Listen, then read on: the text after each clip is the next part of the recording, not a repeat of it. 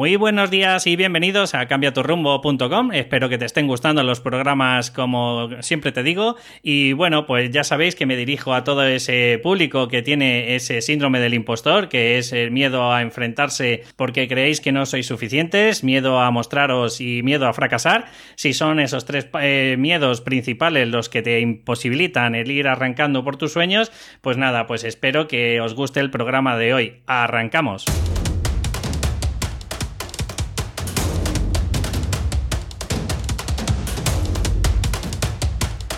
Pues ya estamos por aquí y bueno, pues hoy traigo una entrevista que espero que os guste. A mí la verdad que cuando escuché a mi compañero, que bueno, que os lo mostraré y os lo presentaré ahora, ¿vale? La verdad que me encantó, me encantó sobre todo por, por lo que siempre os traigo todas las entrevistas que os hago.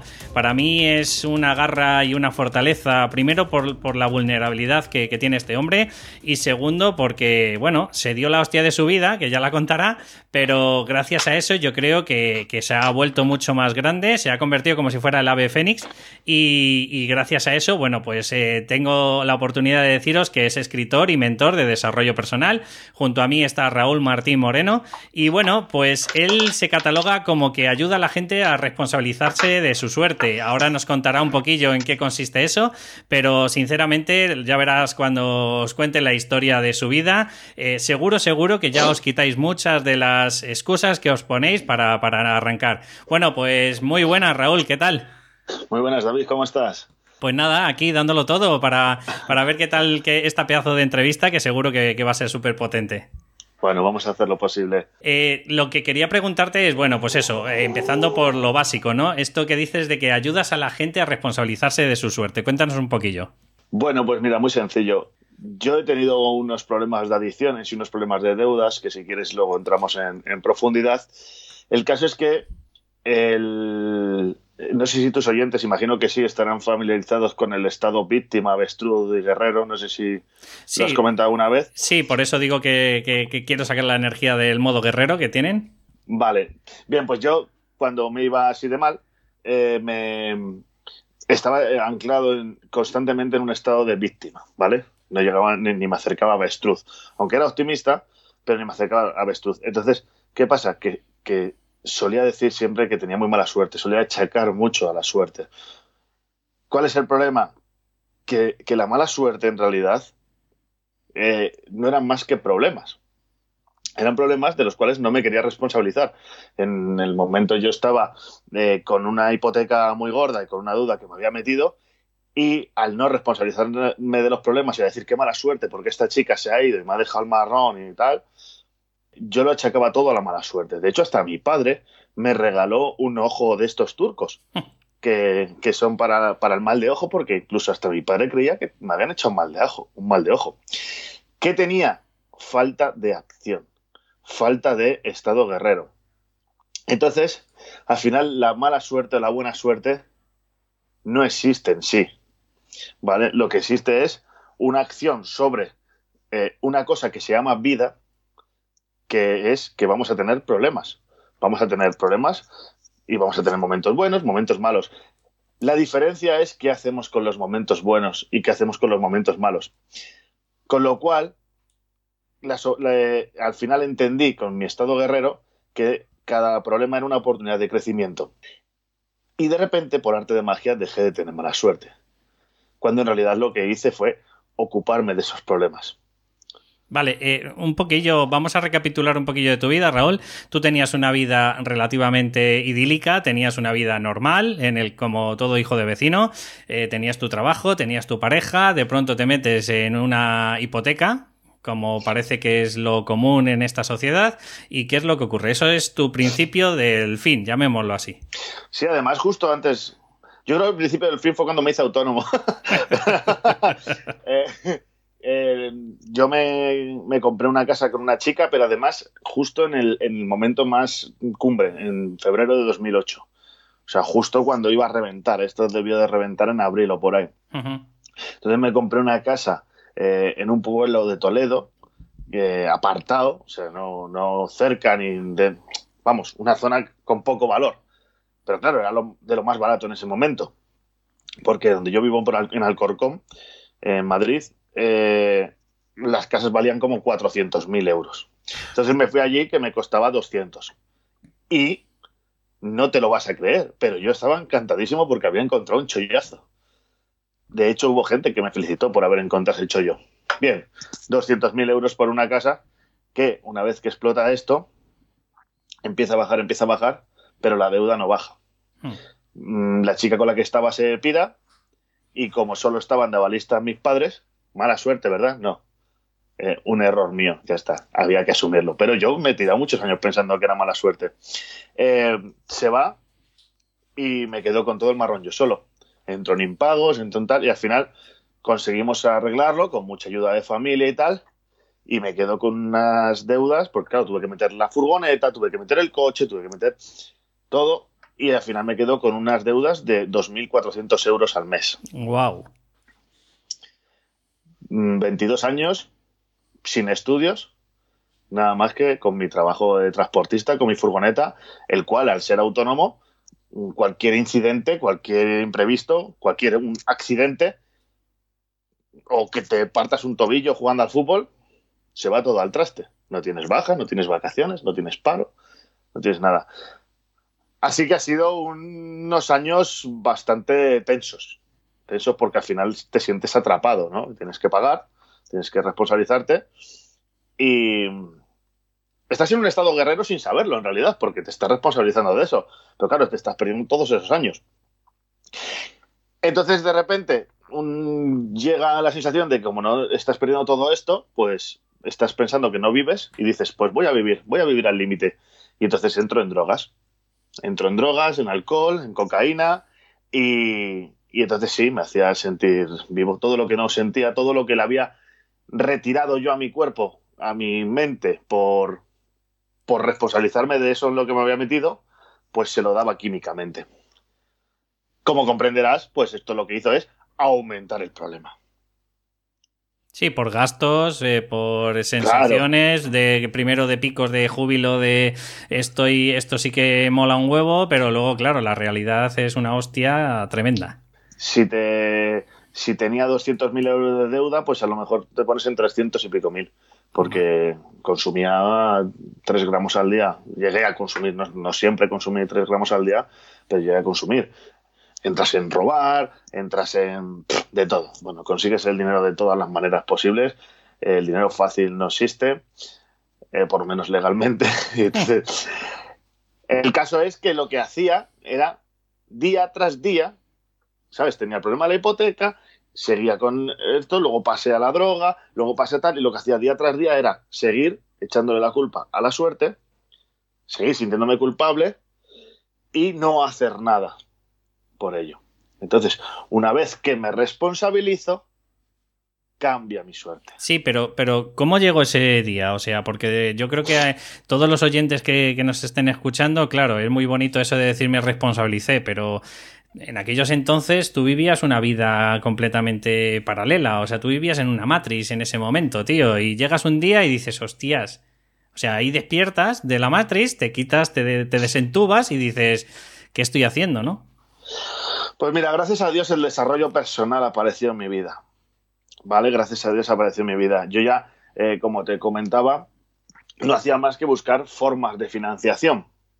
¿Vale? Porque, bueno, pues era, si cobrabas 10, el gasto era de 30. Ostras. Entonces, eh, buscando esta financiación, aparece el desarrollo personal, aparece el coaching, el famoso coaching, ¿no? El famoso coaching de la gente se forra con el coaching, todo.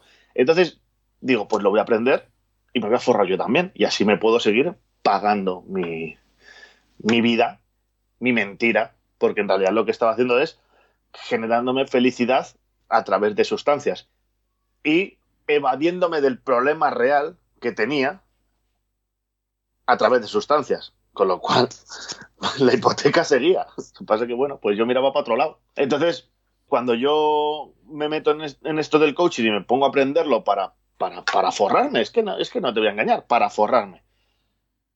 De repente veo que lo que empiezo a aprender es a esto. Es a coger un estado guerrero, a responsabilizarme del tema y empiezo a responsabilizarme del tema. Empiezo a aprender a cambiar las emociones, a gestionar mis emociones, a gestionarlo todo y empiezo a ver que, no necesito tanto eh, la vida que llevaba. Empieza a ver que se puede ser feliz que, porque empieza a recibir mucho amor, que era una cosa que me faltaba o que yo no sentía. Empiezas a recibir mucho amor de gente, empiezas a recibir ayuda de mucha gente que ni te conoce y, se, y se hipoteca para ayudarte. Gente que ni te conoce y se hipoteca para ayudarte. Y, algo cambia en ti, dices, no, eh, empiezas a ver la luz, que esto lo hemos hablado tú y yo, empiezas a ver la luz y dices, me voy a, enganchar a esto mejor. O sea, Raúl, espera, 10 segundillos. Digamos que para ti el punto de inflexión fue el que te dieras cuenta que la gente confiaba más en ti y, te, veía como un potencial más en ti que tú mismo. Sí, claro, sí, bueno, y es que siempre me han visto mucho potencial. Pero no, era, era un plan amor, era... Sin nada cambio, ¿no? Era yo, no me, yo no me quería nada. Hmm. O sea, tú cuando te drogas es porque no te quieres. O cualquier tipo de adicción, o el móvil, o... O el alcohol. fíjate, el móvil o la televisión, ¿sabes? Lo que pasa es, claro, no es químico, no está prohibido. El alcohol, el móvil, la televisión, es todo evasiones para no estar contigo. Hmm. Porque si te quedas en silencio, por eso se crece tanto con, el mindfulness y con el vivir el ahora, porque es quedarte contigo. ¿Qué pasa? Que al principio jode y por eso cuesta mucho. Porque cuando empiezas a quedarte contigo y a ver lo que tienes dentro, asusta mucho. Porque nos hemos puesto un millón de máscaras, ¿vale? Para ser lo que se supone que tenemos que ser. Entonces, claro, cuando empiezo a estudiar coaching, sin quererlo, empiezo a como aplicármelo a mí, ¿sabes? Es, como de leerlo lo aprendes, ¿no? Entonces, lo que iba leyendo, digo, pues esto me pasa a mí, esto, esto. Y algo empieza a cambiar y de repente empiezas a querer menos esa vida y querer más la otra. Y, y bueno, y entras en un mundo de ayuda que, pues que ya no, yo ya no quiero salir de ahí. ¿Y cómo tomaste esa decisión? Imagino que fue un proceso, llegas un día que dices, se acabó, no necesito más estímulos, ni, ni química, ni alcohol, ni nada, ¿o cómo fue? ¿O fue... A ver, los estímulos tardan, tardan porque em, el cerebro deja de generar serotonina, porque ya se ha acostumbrado a que se la generes químicamente. ¿Vale? Entonces yo le daba sustancias para generar serotonina. Pero bueno, que no hace falta cocaína, que muchísima gente que toma antidepresivos y al final lo que es es eso, son generadores de serotonina. El cuerpo se acostumbra, la cabeza se acostumbra a generarlo y, ya luego dile que lo genere sin, sin sustancias, que te cuesta. Pero sí empezaba a ver lo que no quería y lo que sí quería. Cuando yo me drogaba, me sentía importante. Y me sentía querido. Por mí. O si me iba mal, mi, mi, familia se preocupaba por mí, mis amigos se preocupaban por mí, con lo cual, aunque sea con un mal vehículo, me sentía querido. Entonces, de repente, al empezar a causar el coaching y el desarrollo personal, te empiezas a sentir útil, te empiezas a sentir querido, te empiezas a sentir importante también para ti, porque al final a ti te puede decir tu pareja todo lo, o, cualquier familiar o cualquier amigo todo lo que te quiere, que como tú no te quieras, te da igual. Entonces empiezas a ver que estás haciendo algo importante y te empiezas a querer. Entonces empiezas a querer más eso que lo otro. Y pues, pues eso, pues según van sucediendo mm, acontecimientos, pues se te va anclando más el dolor, ¿sabes? Vale, y ahora me invito actualmente, ¿cómo llevas tu vida? O sea, es decir, tienes la misma hipoteca que tenías antes, pero que tienes un enfoque completamente diferente con la vida, ahora disfrutas, antes eh, estabas agobiado y ahora eres capaz de controlar emocionalmente todas tus emociones, o haga redundancia, o qué ha cambiado en ti? Bueno, ahora mismo lo que no hago es... Eh, tengo problemas igual pero los pido, ¿no? Pues de ahí, el título del libro, ¿no? Eh, tengo problemas igual, pero los afronto. Tengo problemas. Pero entonces, a ver, lo que yo hago ahora es satisfacer todo eso que me, que, me demandaba el cuerpo y que yo cubría con, la droga y eh, eh, satisfacerlo con, con servicio. ¿Vale? Entonces, yo si me, si me drogaba, eh, me sentía la ahora, si ayuda a una persona a superar un problema que le tiene jodido, me siento la Cubro lo mismo, pero de una manera más sana.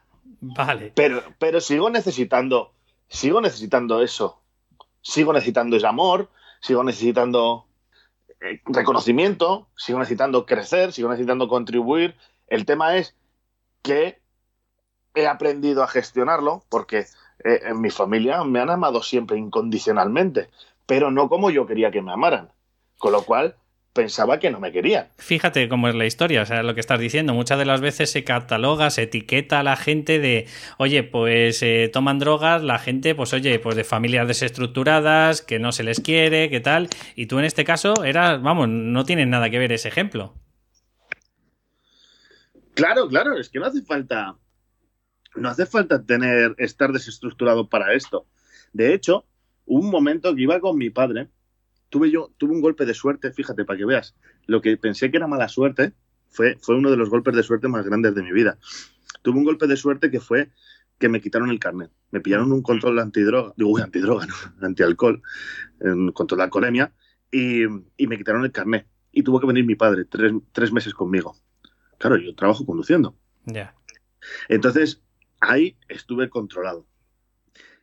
¿Qué pasa? Fíjate, un día íbamos por, por, por, el centro de Madrid y de repente veíamos, vimos a un par de drogadictos. Bueno, lo que serían unos junkies, ¿vale? De estos que son zombies. Vale.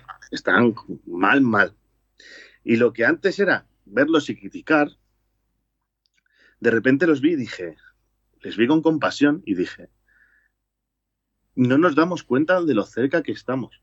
O sea, tú ves ahora mismo a dos toxicómanos por la calle, de estos que están fatal, y te piensas que, que están a otra vida, que están años luz, y, y, y, no sabes lo cerca que estás. O sea, yo era lo siguiente. Yo ya no tenía financiación para mi vida. O sea, yo, el ritmo de vida que llevaba, ya no tenía financiación, porque la cocaína es muy cara. Entonces, lo siguiente era ir a por la base de la cocaína, que es lo que se mete esta gente. Y es eso y luego la heroína. O sea, estaba a dos pasos. Y esto pasó en cuatro años. Madre mía. O sea, Y, esto- con, y con 23 años, a lo mejor empezaste o con cuántos. claro, yo empecé con 23, 22, 23 años, ya no me acuerdo exactamente, pero yo, yo no había bebido alcohol nunca. Yo era el que no bebía, yo era el que tal. Para que, bueno, pues de repente quieres vivir y, y esto te lo proporciona muy rápido. Em, eh, Fíjate, yo te he querido traer a, ti también, eh, Raúl, obviamente por tus vivencias, que pareces demasiado joven, pero tío, al final has tenido muchas más vivencias y tan y muchas más intensas incluso que, que mucha gente, ¿no? Pero te he querido traer un poco por, por dar un poquito de esperanza y, y a la vez también dar un poquito de, de alerta a esta sociedad, ¿vale? Porque si empezamos a catalogarnos, empezamos a etiquetarnos de que tenemos que ser el hijo eh, bien querido, eh, mm, tenemos que ser perfectos, lo que nuestros padres digan eh, que, que tenemos que ser nuestra vida, eh, trabajar, tener una hipoteca, tener hijos, tener un perro, bueno, o sea, ya sabes, el pack completo, ¿no? Sí. Y al final yo creo que me di cuenta de que es tanto, eh, tan grande la mochila emocional que nos cargan y, y nos cargamos por, por intentar ser quien no somos, que un poco también te quería traer por eso, Raúl, porque al final eres el claro ejemplo de eh, no soy la persona que quizás a lo mejor que mi familia quiere que sea yo. Esto cuesta mucho sufrimiento, ¿vale? Cuesta mucho sufrimiento porque al final, bueno, cuesta dolor, no sufrimiento. Cuesta mucho dolor porque mira, de repente yo cuando entro en el desarrollo personal, mejor te suena, ya has entrado en la secta, Sí. te van a lavar el cerebro, te están sacando el dinero, etcétera. Yo no sé cuánto hubieran pagado hace cuatro años mi, mi familia por, por verme como estoy hoy, ¿vale? Pero hoy, aún así, me siguen diciendo que me, que me gasto dinero. Eh, el tema es que sí, que tienes hay unos estándares hechos por la sociedad y al final ellos te dicen eso porque pie- eh, qué pensarán de ti, ¿sabes? Es, es- es un poco siempre con el, con el qué pensarán de ti y ese qué pensarán de ti te lo llevan instalando desde pequeño. Hmm. Yo en mi libro tengo un capítulo que se llama que la espera, espera, déjame 10 segundos, eh, Raúl. Eh, ante todo, porque joder, no he hecho una presentación en, en, condiciones. Vamos a meternos en la segunda parte de la entrevista. Eh, quiero que, expliques un poco este pedazo de libro que has hecho que se llama Vida, dame problemas. Y ahora sí, por fin, cuenta un poquito en qué consiste y, y luego ya si quieres nos cuenta la anécdota, perdóname. Vale, bueno, al final el libro consiste en lo que estoy, en lo que estoy contando, ¿vale? Consiste, yo cuento las herramientas en, con las que me he hecho responsable de todo esto y con las que yo he salido de este problema. Cada uno tiene el suyo, ¿vale? Porque aquí todo el mundo está librando su batalla particular. Yo tuve este, se llama adicción, otros tienen cáncer y otros tienen un hijo rebelde, como tuvieron mis padres. Entonces, eh, con las herramientas con las que yo me he hecho responsable y he salido de esto. Y son unas herramientas que valen para cualquier problema, porque al final es una llamada a la acción, es explicar los estados mentales de víctima, avestruz y, guerrero, que yo lo llamo eh, Calimero y MacGyver. Calimero y MacGyver. Calimero es el víctima y, avestruz, y MacGyver, acuérdate de MacGyver, no sé si. Sí, sí, que con un chiclete hacía una, bomba nuclear, vamos. Pues eso es lo, ese es el estado que necesitamos, el estado MacGyver. Entonces, bueno, pues. Pero de hecho, en ese libro hay una hay un ya no es un capítulo solo, es un, un bloque entero que se llama La nave del misterio y hay un capítulo que está dedicado como agradecimiento y homenaje a Iker Jiménez y su y bueno y a su mujer Carmen Porter porque ellos me instalaron a mí el hambre de aprender vale verlos a ellos me inspiró el hambre de aprender. Pero qué pasa que si veías cuarto milenio que si escuchabas Milenio 3 eras un friki. Hmm. Por lo menos en mi cabeza, ¿vale? Sí. Luego resulta que esos programas tienen una audiencia brutal, pero poca gente sí, lo, dice abiertamente. Hmm. ¿Qué pasa? Pues ahí es donde, donde quería llegar con lo que, con lo que me preguntabas tú antes. Eh, una persona normal no ve programas de fantasmas, hmm. no ve programas de alienígenas, cuando luego si lo ves en profundidad ves que no es de eso, pero bueno, aunque sea de eso, si a ti te gusta algo, es que iba a decir una palabrota, que te da igual lo que piense la gente, ¿vale? Da igual, es tu vida, es tu vida, cada uno que se preocupe de la suya. Y si a ti algo te hace sentir bien, hmm. no dejes de hacerlo, porque si no, vas a buscar satisfacer eso que te estás privando de otra manera. Y si no lo encuentras, si no, si no lo satisfaces de la manera buena, lo vas a buscar de la manera mal. Qué bueno. O sea, Raúl, lo que nos estás diciendo es que al final nos ponemos unas máscaras de quien no somos y esas máscaras pesan muchísimo. Tardo o temprano, al final, pues para seguir creyéndote que eres quien tienes que ser, pues tienes que utilizar, como tú has dicho, vehículos de droga, alcohol, eh, máquinas tragaperras, lo que sea. Lo peor es que no lo sabemos. Hmm. Lo peor es que no lo sabemos. Lo peor es que no se educa a la gente en que tenemos máscaras. Por eso, los que usamos el, desarrollo personal y lo usamos bien desde, desde el ayudar, hacemos una gran labor, porque es la labor de enseñar a la gente a que está usando máscaras. Hmm. Entonces, de repente ves una persona que no es feliz, ¿vale? Se siente infeliz y de repente llora y está triste. Y, dice, ¿qué, ¿qué, me pasará? Se va al médico, le dicen, estás deprimida. Y, y encima le inflan a pastillas. ¿Vale? Esto me lo han hecho a mí. ¿vale? Y esto no es un juicio ni a los, a los médicos, ni a los psiquiatras, ni a los psicólogos. O sea, yo he salido de esto usando psicólogos y médicos también, aparte del desarrollo personal. Yo he usado todo. Que parece que tienes que usar una cosa u otra. Yo he usado todo. Pero a donde voy es que de repente te sientes infeliz, te sientes triste, estás mal, no sabes por qué es, no te quieres. ¿Y cómo te vas a querer si te estás descuidando, si te estás atacando?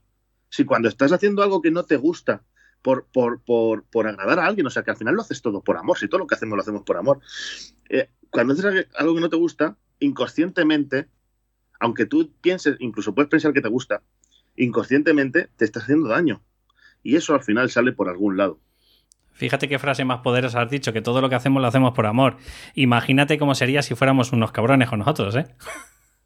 Claro, es que ¿Cuántas veces nos fustigamos y decimos que qué tonto soy y cómo he hecho esto y encima me drogo o encima ahora me pego un atracón de comida o ahora he hecho esto y encima te castigas? Que no, que no, que al final lo estás haciendo por amor, lo estás haciendo por satisfacer tus necesidades, Mm. por darte un mimo. Sí. Y fíjate, mm, también estamos mostrando un poco la vulnerabilidad de, un coach o, de- o en tu caso de un mentor, porque yo también ayer estaba jodido. O sea, es que mm, tenemos altibajos, como todo hijo de vecinos, y el problema es como a lo mejor puede decir otro de nuestros mentores, ¿vale? Que Tino Fernández, que dice, el problema es si, si es todos los días. Porque si es algún día, bueno, pues oye, cada uno tiene algún bajón. El problema es si todos los días te encuentras en ese pozo. Claro, mira, vamos.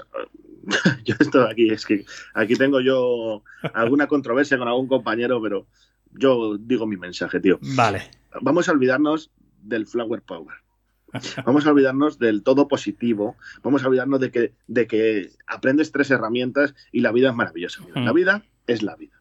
La vida tiene nacimientos y tiene muertes. La vida tiene alegrías y tiene penas. Pero es que además son necesarias, porque sin, si- sin penas no sabrías lo que es una alegría. Mm. Entonces, sin oscuridad no hay luz. Entonces, lo que, lo que tenemos que aprender y, y- y nuestra responsabilidad es enseñar a la gente a gestionarse esos momentos. O sea, gestionar que si te viene una época de, como, como yo llamaba, mala suerte, Sí. no pensar que eres un desgraciado y que ese es tu sino, no. Tienes también otras cosas buenas. Entonces, tienes cosas buenas y cosas malas. El problema es dónde ponemos el foco. Mm. Sí, o, al final, pues muchas de las veces tenemos esa tendencia mental de siempre ver lo malo, ¿no? O siempre ver el vaso ese medio vacío que dicen. El otro día eh, escuché en, en una otra de las entrevistas que hice que me encantó. Dice, el vaso siempre está lleno. El problema es si es de agua o de aire. ¿Vale? Pero me, me pareció un punto de vista súper poderoso, tío. Porque ya estoy harto de escuchar esta psicología barata de medio lleno, medio vacío. Está siempre lleno. El problema es de, Claro. de qué te quieres meter en ese momento. ¿Quieres agua, por muy poca que sea? Genial. ¿Quieres aire y vivir en una nube y ser un muerto de hambre y pensar que eres tal? O, o tienes una máscara y te crees que, que eres Tarzán? Pues perfecto, tío. Si eres feliz así, adelante. Algún día Mira. te da la hostia. Ahora que hablas de una frase, me, escuché una antes de ayer. Tre- me pareció tremenda. El ser humano es la única empresa que cierra con beneficios. Es, o sea, tenemos un montón de cosas y cuando, y cuando mm, pasemos al otro plano, Sí. se van a quedar ahí y las podemos disfrutar. Y sí, se te va a morir gente y sí, se te van a romper cosas. También tenemos mucho apego, pero bueno, en eso no voy a entrar. Sí. Pero que igual que tenemos cosas buenas, tenemos cosas malas. Igual que vamos al parque y, y vemos que está lleno de mierdas el parque, también está lleno de césped y de flores. Y Mm. normalmente es muchísimo más. Yo no te voy a decir, vamos a enfocarnos solo en lo bueno, porque no hay cosas malas. No, pero, pero sí podemos. A mí para esto, ¿sabes lo que me ayudó mucho, David? El agradecimiento, Mm. la gratitud. Al principio lo veía una tontería, pero no tienes que agradecerle a ningún dios ni a nada, ¿sabes? Simplemente estoy agradecido por porque tengo pulso. O sea, tú fíjate, estoy agradecido, o sea, y, y si te pones a pensar en, ¿sabes? No voy a entrar tampoco en tema de abundancia ni nada, o sea, Sí, decir sí, para, sí. para la gente de la calle, o sea, para que se entienda fácil, agradece todo lo que tienes. Incluso agradece que tengas problemas y los puedas solucionar. Hmm. Es muy potente, la verdad, Raúl, porque además esto te demuestra y, y si la persona lo, lo razona un poquito, se dará cuenta de que tiene un sentido, ¿vale? Si tú no tienes problemas, no creces. ¿Y por qué no creces? Pues algo tan sencillo, pues porque eh, si todo te lo dan regalado, todo te lo dan gratis, todo te lo dan que te ha venido de serie, ¿vale? No vamos a hablar de jugadores de fútbol, que sé que te encantan, pero es verdad, tío. Tú imagínate en un chavalillo, tío, que es una estrella desde los 7 años. Pues, ¿qué le va a pasar a esa persona? Pues que o tiene una eh, no sé, espiritual en su vida, o esa persona yo creo que no se va a reafirmar en su puñetera vida, ¿vale? Dime, Bien. dime. Es que has, has- nombrado un tema que me hace gracia porque, porque yo esto lo discuto mucho en casa. Además, Sí. lo discuto, lo discuto con, con todas sus letras. Lo discuto mucho en casa porque también ta- caemos en, en- como tenemos este, este pensamiento tan materialista de tener y no tener, Hmm. ¿vale? Eh, por eso cuando pensamos que somos unos desgraciados es porque no tenemos, cuando tenemos un montón de cosas, eh, tenemos tendencia a decir que, por ejemplo, que los futbolistas no tienen problemas o, que, que, tienen una vida idílica porque tienen, al final tienen mucho dinero y mucha cosa material. Eh, y fíjate, ellos lo tienen todo eso, pero también tienen problemas, tienen depresiones. Mira, ha habido futbolistas que se han, se han suicidado. Hay actores, mira, Robin Williams. Eh, o sea, hay mucha gente que dices, si lo tiene todo. No, es que el todo, al final el dinero es, es, es una cosa material. Es una cosa material. Al final todos necesitamos amor. Y mm. si tú tienes un montón de dinero y un montón de propiedades y, de todo, pero la gente que está contigo está por interés, eh, tu familia no te quiere o ya no tienes trato, etcétera, ¿sabes? Tus amigos se aprovechan de ti. Yo cuando, cuando me drogaba, todos los amigos que tenía, todos, todos se aprovechaban de mí. Eso te hace infeliz también. Entonces, al final, más que el buscar tener fortunas o tener comodidades, a ver, es verdad que el dinero es un acelerador que te ayuda muchísimo, pero buscamos siempre amor, buscamos amor y, yo creo que la vida es buscar amor, crecimiento y contribución. Completamente de acuerdo. Además, yo creo que incluso el desarrollo personal, fíjate, lo diría como que es buscar más herramientas para conseguir diferente amor. Claro, es que es que es así. Para mí, ¿eh? para mí sí, porque es lo que tú dices. Podías tener el pensamiento anterior de voy a hacerme de rico con el tema del coaching, pero luego te das cuenta, dices, pero ¿dónde vas, alma de cántaro, si, si no eres capaz de ni siquiera quererte tú mismo, ¿sabes? O sea, yo creo que al final es eso, herramientas para autoconocerse y para empezar a gestionarse y quererse uno mismo. Claro, al final, al final son herramientas para, pues eso, para gestionarte una emoción, con lo cual es sufrir menos. O sea, mm. el, el dolor es, obligatorio y el sufrimiento es opcional. No me acuerdo quién dijo esa frase. Sí. Pero es verdad, o sea, las cosas tienen que doler. Pero claro, ya sufrir lo decides tú. Entonces, si tú aprendes herramientas en las que evitas ese sufrimiento, simplemente pues sientes tu dolor. Joder, vamos a ver, a ti se te muere el padre y yo no te puedo decir que, venga, que no pasa nada, que es para bien. Tienes que tener tu tristeza, tu duelo y es, eso se llama vida. Mm. Pero claro, luego de ahí a que le des más importancia de la que tiene, pues para eso están estas herramientas. Y al final, si tú eh, vas a. te va a doler un mes, no le vas a olvidar nunca, pero si te va a doler un mes, pero de la otra manera vas a sufrir seis meses, el que tú aprendas unas herramientas para evitarte cinco meses de sufrimiento es darte amor mm. también. Sí. Te estás cuidando, te estás mimando. Vale, para concluir, eh, Raúl, cuéntanos un poquillo cómo te dio ese flux de la noche a la mañana, o no, de la noche a la mañana y te tiraste tres años eh, y te dio por escribir este, este, libro. O sea, yo me imagino que, las cosas van por, por, la contribución que estás hablando, ¿no? De decir, joder, yo, he pasado todo esto y seguro que hay gente que se va a sentir identificada con todo lo que estoy pasando yo. Pues en la medida de lo posible estoy convencido a ver si los puedo ayudar, ¿no? A ver, a mí me ha ayudado mucha gente David. Me ha ayudado muchísima gente, tío, pero, pero, pero ya no solo, como te comentaba antes, no solo conocida, gente que, no había tratado con ellos en la vida. Y, te ves como en deuda con el mundo. Te ves como en deuda con el mundo. De, de, a mí me ha ayudado gente que ha pasado por lo que yo pasé. Y cuando yo lo estaba pasando, eh, pues gente me ayudó. Entonces, yo me veo en la obligación mía propia, que no es que esté obligado, pero me veo en la obligación, me apetece ayudar a gente que está donde estuve yo de esta manera. Y más con este tema, como son las adicciones, que es un tema que, que no se suele decir. No se suele decir. O sea, por ejemplo, tú ahora te arruinas y te da igual. O sea, no, digo que te da igual, ¿no? Pero que, que a la gente no le avergüenza decir que se ha arruinado. Hmm. Depende de qué manera, pero por lo general. O no le da vergüenza decir, mira, tengo un cáncer, ¿vale? Pero, pero esto sí da vergüenza, o a mí me da mucha vergüenza. ¿Qué me he encontrado? Que cuando yo doy una conferencia, cuando doy cualquier charla, eh, siempre hay alguien, siempre, y esto además es siempre, de siempre, hasta, hasta la fecha, siempre hay alguien que te dice, hostia, tío, me ha pasado, pero te viene en privado, me ha pasado lo mismo. Entonces, me he dado cuenta que contándolo, teniendo vulnerabilidad, contándolo, ayudas a gente. Así que digo, pues mira, si lo cuento en un libro, aunque me muera, tengo un legado. O sea, Y, bueno, pues por eso lo hice, también por, por aportar. La palabra legado me, gusta mucho, eh, va muy en, en, lo de contribución. la pregunta de cuando tú te mueras, ¿qué has dejado? Quiero dejar un mundo mejor que el que me he encontrado y bueno, pues trato de hacerlo. Me parece súper poderoso, Raúl. Eh, mm, ya me has comentado que, no tienes página web para el tema del libro. Entonces, para la gente que, oye, que nos está escuchando, aunque yo voy a dejar todas las reseñas, voy a dejar todo, ¿vale? Pero que te busquen en Amazon, ¿no? Porque interpreto que, a través de Amazon es Raúl Martín Moreno y Vida, dame problemas. Eh, para mí, la verdad que, es un libro súper potente.